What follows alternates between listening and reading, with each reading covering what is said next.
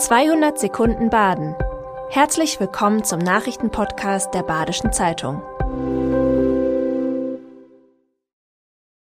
Die Nachrichten am Dienstag, den 6. Februar. Am Tag nach dem Brand eines Umzugswagens während des Kehler Fassnachtsumzugs laufen die Ermittlungen. Der Veranstalter betont, dass alle Bestimmungen eingehalten worden seien. Als Ursache für den Brand stehen ausgetretene Brennstoffe eines Aggregats im Verdacht. Gutachter hatten vor dem Umzug ordnungsgemäß alle Wegen auf ihre Verkehrssicherheit geprüft. Dazu gehört allerdings nicht die Ladung der Wagen. Lediglich zu große Mengen Treibstoff dürfen nicht mitgeführt werden. Vor dem großen Rosenmontagsumzug in Freiburg gibt die Veranstalterin sich entspannt. Insgesamt nehmen am Umzug am Montag nur drei klassische Umzugswagen teil, betont die Breisgauer Narrenzunft. Diese würden unmittelbar vor dem Umzug von einem Sachverständigen der DEKRA untersucht. Ein Bild der Verwüstung bietet die Filiale der Volksbank in Rheinhausen nach der Automatensprengung vom Samstag. Die Hausbewohner blieben unverletzt, die Täter wurden gefilmt. Die Polizei ermittelt.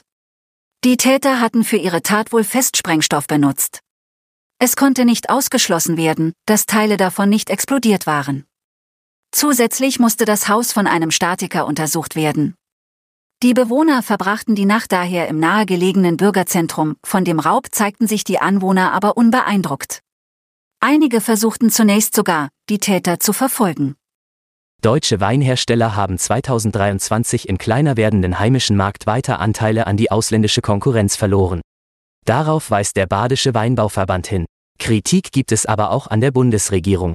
Diese treffe zu abrupte Entscheidungen.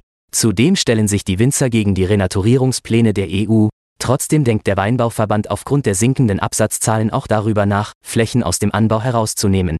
In Deutschland haben die geburtenstarken Jahrgänge ihren Trinkhöhepunkt überschritten und nachfolgende Generationen trinken weniger.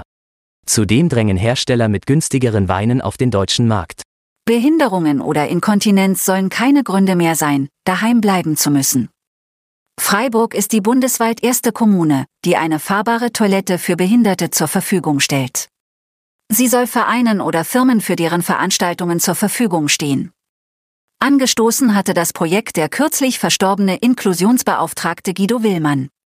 Die Verwaltung übernimmt eine GmbH der Stadt Freiburg. Für 250 Euro verleiht sie den Wagen, baut ihn auf und reinigt ihn anschließend wieder.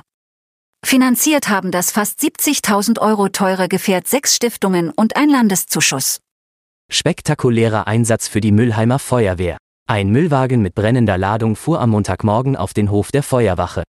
Dort bekam man die Angelegenheit schnell in den Griff. Gegen 7 Uhr morgens bemerkten die Fahrer einen Schwelbrand im Inneren des Fahrzeugs. Beladen war das Gefährt mit Sperrmüll. Die Müllwerker reagierten geistesgegenwärtig und luden den Inhalt auf dem Hof der Feuerwache ab. Ein Löschtrupp mit Atemmasken hatte das Feuer schnell unter Kontrolle. Was den Brand ausgelöst hat, war zunächst unklar. Das war 200 Sekunden Baden. Immer montags bis freitags ab 6.30 Uhr. Aktuelle Nachrichten rund um die Uhr gibt's auf der Website der Badischen Zeitung badische-zeitung.de.